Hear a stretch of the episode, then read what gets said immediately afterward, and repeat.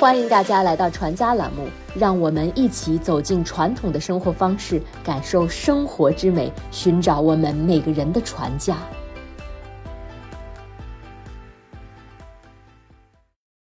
人是社会关系的总和，在传统社会中，人际关系尤为重要。儒家思想中的人际关系理论是封建社会人际关系的指导原则和规范。在内部人际关系中，封建伦理要求子女对父母尽孝，这种孝既有积极的部分，比如对长辈的尊重侍奉，也有在今天看来不合时宜的内容，即为父命是从，不得有任何的违逆。从现代社会进步的观点来看，这是一种愚孝。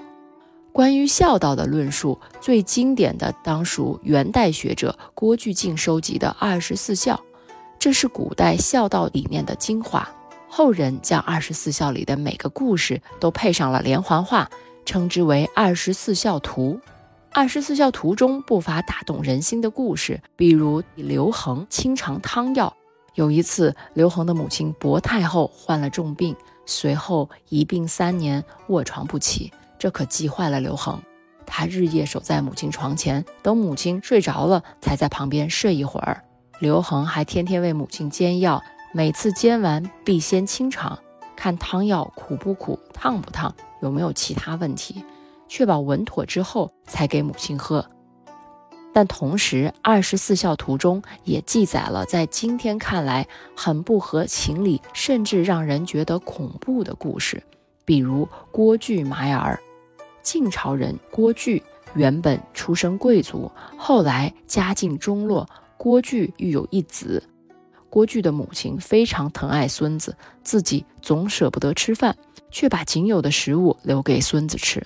郭巨内心十分忧虑，他认为长此以往，这个儿子肯定会影响自己侍奉母亲。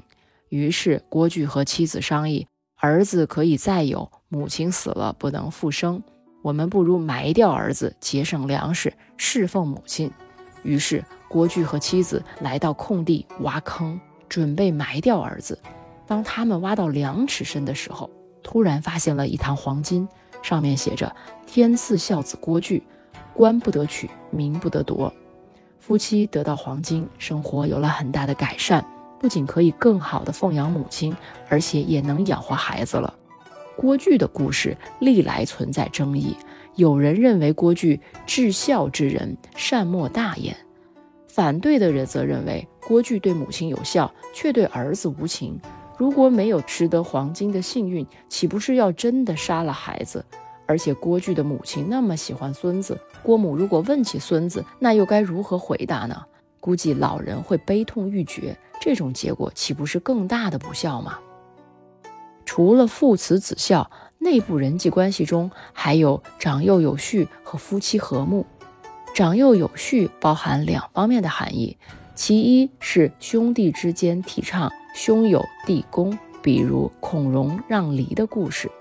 东汉名士孔融四岁的时候和哥哥们一起吃梨，他总是拿最小的梨吃，长辈就问他原因，他回答说：“我年纪最小，理应拿最小的梨吃。”其二是在长辈和晚辈之间，晚辈要尊敬和礼让长辈，特别是上了年纪的老人。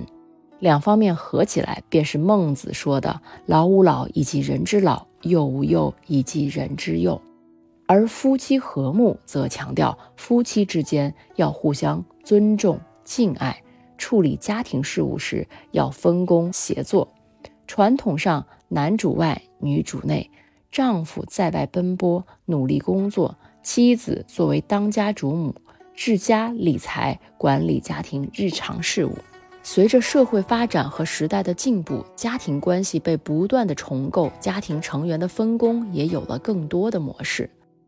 在外部人际关系中，古代社会最具价值和影响力的是关于友谊的论述。提到中国古代的友谊，人们最先想到的想必是俞伯牙和钟子期的高山流水了。俞伯牙是楚国有名的琴师。擅长御景于琴，钟子期则善于欣赏音乐。伯牙弹琴时，想象着巍峨的高山。钟子期高兴地说：“弹得真好啊！我仿佛看见了一座巍峨的大山。伯牙继续弹琴，志在流水。钟子期马上领悟，说道：“我仿佛听到了奔腾不息的江河。”不管伯牙弹奏什么，钟子期总能从琴声中领会其所思所想。伯牙惊喜万分。